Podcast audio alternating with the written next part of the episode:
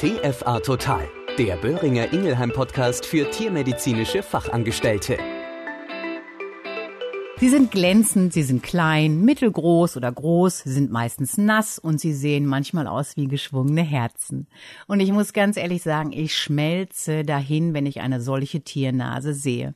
Wer hier mal wieder vor Zuneigung zu unseren Vierbeinern strotzt, bin ich, deine Claudia Schöning und schön, dass du wieder mal auf Play geklickt hast. Aber warum rede ich so liebevoll und blumig über die Nasen unserer Lieblinge und in diesem Podcast speziell über die Hundeschnauzen? Ganz einfach, weil diese einen nicht nur liebevoll anstupsen und trösten können, sondern weil sie mit uns auf unseren Spaziergängen Fährten suchen, andere Hunde schon von weitem wittern, von Wild und Hasen mal ganz zu schweigen. Nein, weil sie als bester Freund des Menschen auch uns helfen können und dieses auch in vielen Bereichen tun. Erschütternde Bilder aus den Kriegs- und Krisengebieten, wie unter anderem aus der Ukraine, Erdbebenregionen in der Türkei und Syrien, jährliche Lawinenunglücke in den Schnee- und Skigebieten, Drogen- und Leichenspürhunde, Corona-Spürhunde, wie sie an der TIO in Hannover ausgebildet wurden, Krebspatienten, Detektion in der Wissenschaft, Mantrailing für den Privatbereich und so weiter und so weiter. Nur um einige Beispiele zu nennen. Hundeschnauzen sind wirklich offen für alles und unnachahmlich in der Aufnahme von Gerüchen. Auch die Begrüßung unter Vierbeinern beginnt oft mit dem Beschnüffeln am allerwertesten, beziehungsweise im Schritt. Dass dieses beim Menschen nicht immer ohne ein Veto möglich ist, musste ich meinem Hund auch schon früh beibringen, auch wenn er nur mal kurz Hallo sagen wollte. Es gibt halt auch Grenzen. Aber schauen wir uns das Organ mal genauer an. In erster Linie dient das Riechen der Atemluftanalyse. Die primären Sinneszellen finden sich im nasalen Sinnesepithel und reagieren auf relativ kleine, flüchtige Verbindungen in zum Teil extrem geringer Konzentration. Das ist auch der Grund, warum weit entfernte Duftquellen erfasst werden können. Du kennst vielleicht auch das Sprichwort, den kann ich gut riechen oder auch nicht. Ja, auch wir Menschen können den ein oder anderen Mitmenschen gut riechen oder auch nicht. Das dient unter anderem der Findung geeigneter Sexualpartner. Gott sei Dank fließen noch andere Faktoren in die Wahl des humanen Partners der Partnerin mit ein. Aber physiologisch gesehen läuft dieser Vorgang auch bei uns Menschen unbewusst so ab. Und gerade die Säugetiere nutzen ihr Riechepithel auch in den nachfolgenden Lebensbereichen. Zum Beispiel für das Auffinden von Nahrungsquellen, vor allem bei nachtaktiven Tieren wie die Ratte und die Maus und dem Auffinden von Territorien. Dann bei der Auswahl und Identifizierung von Sozialpartnern. Ich sprach ja gerade eingangs darüber. Das Erkennen und Vermeiden von Feinden. Zur ausgeprägten chemischen Kommunikation speziell bei sozialen Tieren. Chemische Kommunikationsbestandteile werden als Pheromone bezeichnet. Sie rufen spezifische physiologische Veränderungen beim Empfänger, zum Beispiel eine Produktion und Freisetzung von Hormonen, die unmittelbar das Verhalten beeinflussen können, hervor. Zum Beispiel Aggression gegenüber gleichgeschlechtlichen Artgenossen. Pheromone werden von Drüsen sezerniert oder zusammen mit Urin, Schweiß, Speichel oder Tränenflüssigkeit freigesetzt. Diese Sekrete enthalten in der Regel komplexe Cocktails aus einer Vielzahl unterschiedlicher Komponenten. Und natürlich ist das Riechepithel unerlässlich im Einsatzgebiet der Nasenarbeit, aber dazu gleich mehr. In der Welt des Hundes spielt die Geruchswahrnehmung eine übergeordnete Rolle. Wusstest du, dass das Riechepithel von Hunden eine Fläche von bis zu 150 Quadratzentimeter im Unterschied zu 5 Quadratzentimeter beim Menschen aufweist? Entsprechend ist die Anzahl der olfaktorischen, also der geruchswahrnehmenden Sinneszellen extrem groß. Aus einer Population von Stammzellen, die sogenannten Basalzellen, werden zeitlebens neue geruchswahrnehmende Sinneszellen generiert. Und diese Riechzellen werden circa alle acht bis zehn Wochen ersetzt. Ein Leben lang. Ich würde mal sagen, da hat der Hund klar die Nase vorn. Die Erlebniswelt des Hundes besteht sozusagen aus Geruchsbildern. Sein Riechvermögen ist dem menschlichen etwa um das tausendfache überlegen. Laut Literaturangaben korreliert die Gesamtzahl an Riechzellen mit der Körpergröße des Hundes. So verfügt der Dackel über 120 Millionen Riechzellen. und der deutsche Schäferhund über 220 bis 250 Millionen Riechzellen. Die Repräsentation der Geruchswahrnehmung im Gehirn umfasst etwa ein Achtel des gesamten Hundegehirns. Verschiedene Faktoren können die Riechleistung intern und auch extern beeinflussen. Äußere Faktoren sind zum Beispiel die Trockenheit der Nasenschleimhaut, dann die vorhandene Luftfeuchtigkeit und Lufttemperatur, wie aber auch die Bodenbeschaffenheit und auch die Windgeschwindigkeit, die Windrichtung und der Duftstoff an sich. Und innere Faktoren können sein die Erhöhung der Körperkerntemperatur durch körperliche Aktivität oder durch zu kurze Gesichtsschädel, also bei den brachycephalen Rassen. Dazu eine wichtige Anmerkung. Auch die brachycephalen Rassen sind für die Nasenarbeit sehr gut geeignet. Sie haben jedoch deutliche Einschränkungen, was die Dauer des Einsatzes und die Außentemperaturen anbelangt. Durch die verkürzten Nasenbereiche ist es diesen Tieren nur erschwert möglich, ihren Körper herunterzukühlen. Somit wird empfohlen, diese Tiere bei maximalen Temperaturen von bis zu 15, 16 Grad einzusetzen. Das Risiko einer Überhitzung, eines Kollapses etc. ist bei diesen kurzköpfigen Hunderassen nochmal wesentlich höher als bei normalen Nasenlängen. Merke bitte, bei der Nasenarbeit wird besonders das Herz-Kreislauf-System beansprucht. Es kommt unter anderem während des Einsatzes zu signifikanten Anstiegen der Herzfrequenz und der Körperkerntemperatur. Das bedeutet, dass bei einer langen Suchleistung die Gefahr einer Überhitzung und Dehydratation für den Suchhund besteht. Für die Praxis heißt das, wie bereits oben erwähnt, dass die kurzköpfigen Rassen nur eingeschränkt nutzbar sind. Und dieses gilt auch in Bezug auf die Auslastung bei älteren Hunden. Aber bezüglich des Alters gibt es keine generelle Einschränkung. Denn gerade ältere Hunde bzw. erfahrene Hunde aus diesen Bereichen werden aufgrund der Ruhe und der Routine sehr gerne eingesetzt. Immer vorausgesetzt, dass das Allgemeinbefinden des einzusetzenden älteren Hundes ungestört ist. Und das ist allgemeingültig. Also, generell sind nur gesunde Hunde einzusetzen. Die eingesetzten Hunde stehen auch unter einer erhöhten körperlichen Belastung. Es ist also gerade auch bei der Nasenarbeit wichtig, entsprechende Regenerationszeiten einzuhalten. Also, jetzt wissen wir relativ viel rund um das Thema Nase und nun schauen wir uns die verschiedenen Formen der Nasenarbeit einmal an. Es gibt die Frei- und Verlorensuche und es gibt die Zielobjektsuche, kurz auch ZOS genannt. Und natürlich die Rettungshundearbeit. Und hier spreche ich von Flächen- und Trümmersuche. Und genau diesen Bereich möchte ich heute kurz mit dir beleuchten. Neben dem Begriff Rettungshund kennst du sicherlich auch die Bezeichnung Suchhund oder Katastrophenhund. In der Literatur findet man seit über zwei Jahrhunderten den Hinweis, dass Arbeitshunde für diesen Bereich systematisch ausgebildet wurden.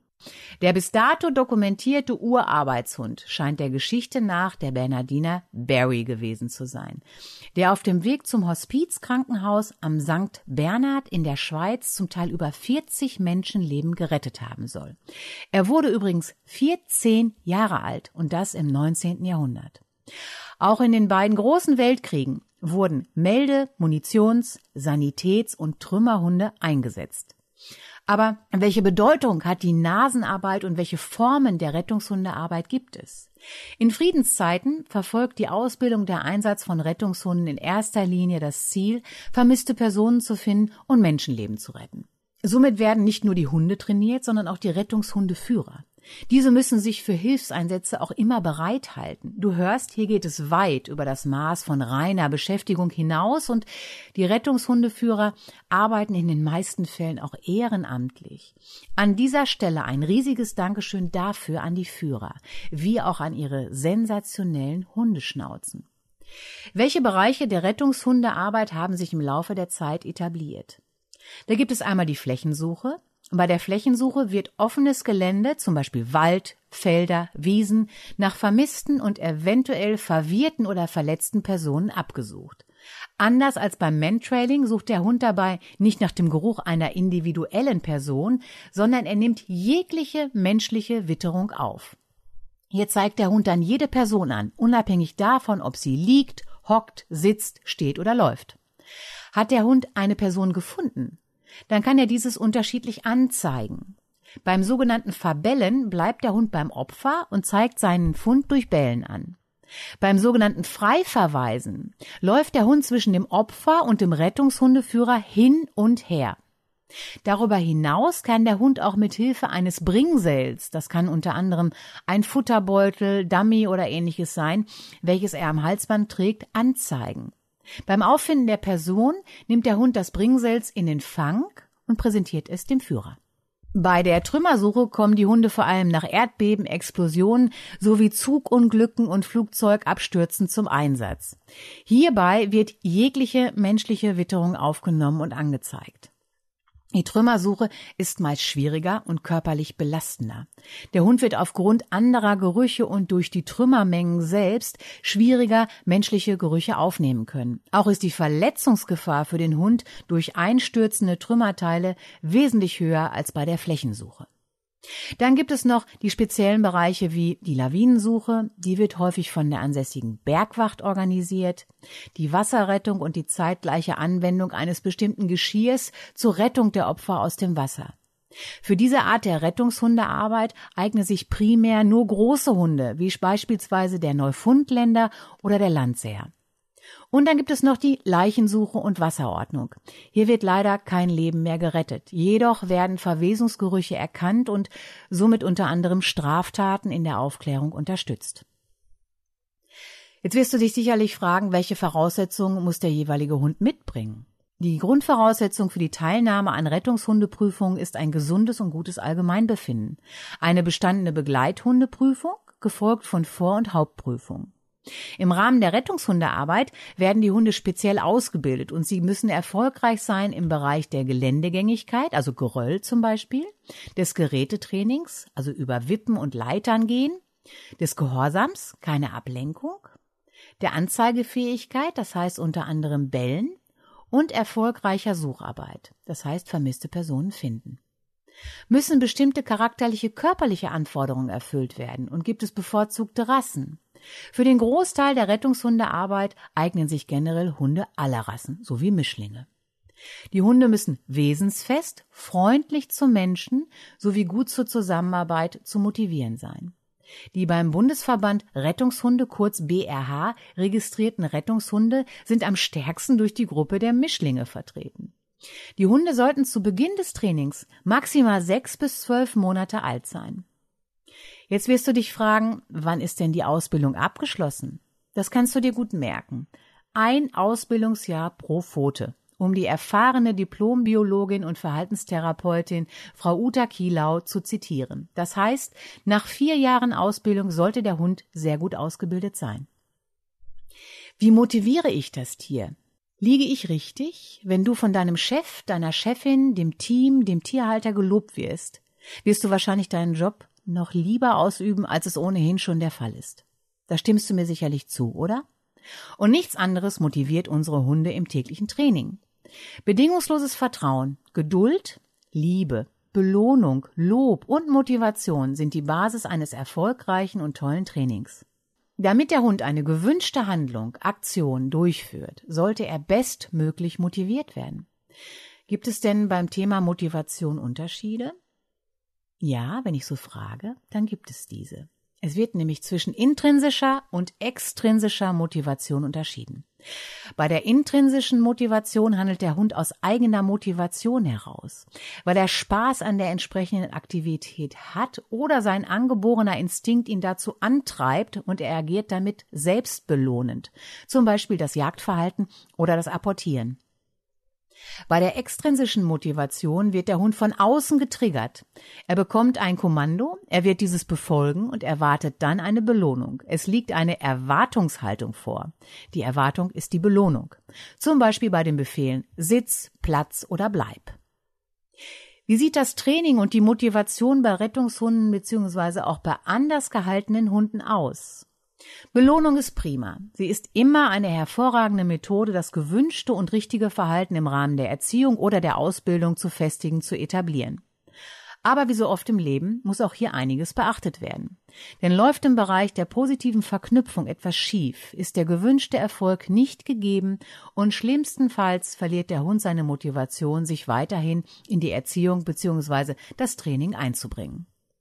Was könntest du nun interessierten Tierhaltern empfehlen oder auch für dich nochmal verinnerlichen? Rechtzeitig sein soll heißen, die Belohnung für das Tier sollte immer direkt nach der korrekten Ausführung erfolgen, damit die positive Verknüpfung stattfinden kann. Was braucht der Hund? Welche Belohnung für welches Bedürfnis? Stell dir folgende Situation vor. Wenn du gerade sehr gut gegessen hast, wird dich mit sehr hoher Wahrscheinlichkeit ein leckeres Menü nicht mehr verzücken, weil du bereits gesättigt bist. Das ist nichts anderes bei unseren Hunden. Gegebenenfalls gilt dieses nicht für jede Hunderasse. Und das meine ich mit einem liebevollen Augenzwinkern. Meistens jedenfalls stellt für einen satten Hund eine Leberwurst oder ein prall gefüllter Kong keinen Anreiz mehr dar, einen Befehl auszuführen. Die Belohnung muss dem akuten Bedürfnis des Hundes entsprechen und verstärkt dann den gewünschten Lernerfolg positiv. Also, wenn der Hund vor dem Training nicht gefüttert wurde, ist die Motivation im Training umso höher und damit der Lernerfolg. Es gibt neben diversen Leckerchenpräferenzen natürlich auch die Hunde, die zum Beispiel gerne durch Streicheleinheiten, Berührungen, Spielverhalten oder auch durch verbales Loben motiviert werden wollen. Aber auch hier gibt es Unterschiede. Denn ein hochkonzentrierter und fokussierter Hund fühlt sich gegebenenfalls durch Berührungen irritiert und kann sich unter Umständen nicht mehr auf das Kommando konzentrieren. Als Beispiel für dich. Wenn du hochkonzentriert an einer Arbeit Aufgabe sitzt und jemand krault dir permanent in regelmäßigen Abständen deinen Nacken, die Ohren oder die Wangen, bist du wahrscheinlich sehr dankbar, keine Frage, aber gegebenenfalls auch nicht mehr motiviert bzw. konzentriert. Kurzum, du bist abgelenkt. Wichtig zu wissen ist auch, gerade bei der verbalen Lobaussprache muss alles passen. Das heißt, die Körpersprache, die Körperhaltung des Menschen, die Tonlage und der Blick lassen den Hund diese Anerkennung deutlich spüren. Denn Hunde haben einen äußerst feinen Sinn für uns Zweibeiner und können sehr schnell erkennen, was authentisch gemeint ist oder nicht. Und natürlich die Diversität einer Belohnung ist wichtig. Variiere die Belohnungen, wie zum Beispiel durch Zerspiele mit dir, nach Erfüllen der Aufgabe mit anderen Artgenossen spielen dürfen oder ausgiebiges Suchen, Schnüffeln, nur um einige Impulse zu nennen. Wie du heute gehört hast, sind unsere Tiernasen und in diesem Fall unsere wunderschönen Hundenasen nicht nur optisch und emotional ein Highlight, sondern auch im Rahmen der Anatomie, der Physiologie und den vielen Einsatzgebieten, die ich dir kurz etwas näher bringen wollte. Wenn du noch mehr zu diesem Thema wissen möchtest, dann schaue doch einfach mal unter www.bundesverband-rettungshunde.de dann bei den Johannitern, das ist www.johanniter.de oder beim Arbeiter Samariterbund unter www.asb.de oder beim Deutschen Roten Kreuz unter www.drk.de und zuletzt beim Technischen Hilfswerk unter www.thw.de. Wenn du darüber hinaus noch mehr Interesse an dieser Thematik hast, dann schau doch einfach mal im Internet nach, ob es für deinen Wohnort bzw. in deiner näheren Umgebung Vereine und oder Organisationen gibt, die Hunde ausbilden, dich ausbilden oder wie du dich sonst einbringen könntest. Übrigens, wusstest du, dass die Böhringer Ingelheim Vetmedica den Fonds Verletzte und erkrankte Rettungshunde des BRH, also des Bundesverband Rettungshunde e.V., unterstützt um einen finanziellen Beitrag für die schnelle Genesung der Rettungshunde zu leisten? Also, wie du heute wieder hören konntest, liegt viel in der Luft und vor allem für unsere Fellschnauzen. In der nächsten Folge geht es wieder ganz und nur um dich. Und zwar um das Thema Abgrenzung im Praxisalltag, gesünder Leben. Und ich freue mich auch total auf unser nächstes kostenloses TFA Total Webinar am 16.8. hinzuweisen. An diesem Abend geht es um den Erhalt und die Wiederherstellung von Geschmeidigkeit und Elastizität unserer Vierbeine. In diesem Fall geht es um den Bereich Arthrose. Ein äußerst erfahrener und versierter Kliniker und Kollege der Kleintierklinik der Tierärztlichen Hochschule Hannover wird euch praktische Daten, Fakten und Tipps für die tägliche Tierhalterberatung an die Hand geben. Wie immer gilt es, weitere Infos folgen. Ich freue mich sehr auf die nächste Folge mit dir. Bis dahin, pass weiterhin gut auf dich auf, genieße den Sommer und bleibe bitte gesund. Deine Claudia Schöning. Das war TFA Total, ein Podcast von Böhringer Ingelheim. Überall zu hören, wo es Podcasts gibt.